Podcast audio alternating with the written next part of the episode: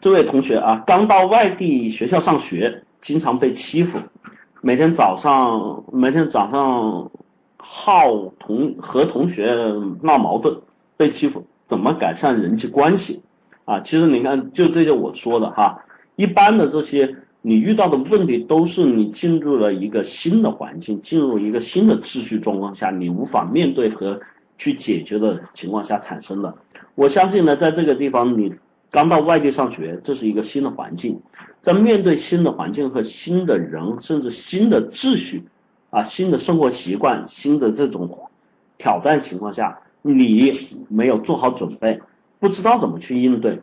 而且人的这种应激性和趋利避害性，一定会把自己往这个什么缩起来，像刺猬一样缩起来进行保护，但是这种越缩，你就越融不入。不了人家的生活和人家团队。当你处在一个群体之外的，我们之前谈过了啊，这个关于算计的问题。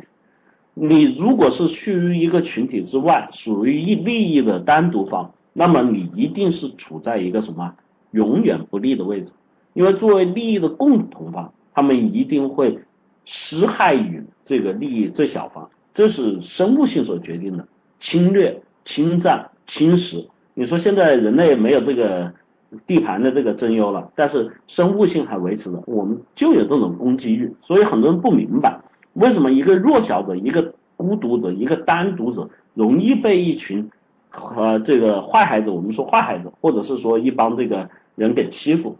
即便不是坏孩子，他们也可能欺负你。为什么？因为对于你来说，你本身在生物性上你就是一个弱小者，属于人的本性。我告诉你，这不是人性本善跟本恶。本来作为动物性的话，人就有地盘的争斗性，只是我们进入人类社会化，通过思维、通过道德、通过很多方式进行了这种动物性驯化的结果。那么这种情况下，你要解决人际关系，保护自己，那么很重要的一点是你要跟他们融入。当然，你说融入是什么概念？那么坏孩子我不愿跟他们融在一起，但是你要注意了，对你施害的一方是坏孩子，但另外之外的同学是不是跟他们都一样？不一定，而且人与人之间是相互的社会性关系的动物，我们之间是需要社会结构的。那么在这种情况下，人都有本能，你可以去找到一些我原先给过的建议，利益的共同体，你可以找到一些好同学，你可以跟他们去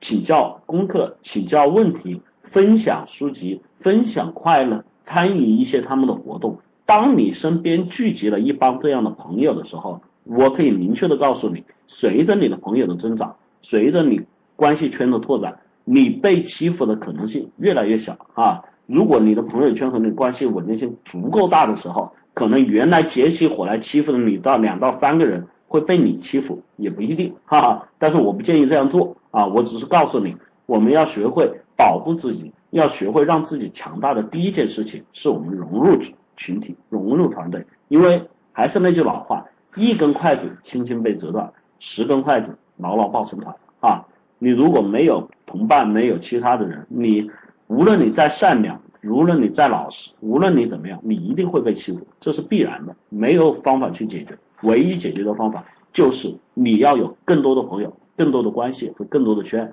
啊。至于怎么去改善，我建议你欺负你的同学呢，如果他们是诚心的啊，有些人可能是处于无意的调侃。比如说有些同学调侃你，你会觉得他欺负你，这个倒不一定。如果真的是诚心他来恶作剧来，甚至是专门来搞你，这种同学你不需要跟他拓展改善人际关系了，因为这种本身处在利益的矛盾对比上，你去改善关系难度不如你去找一些更为接纳你、更为宽容你，而且更为开放的这个群体。哈，这个给你建议，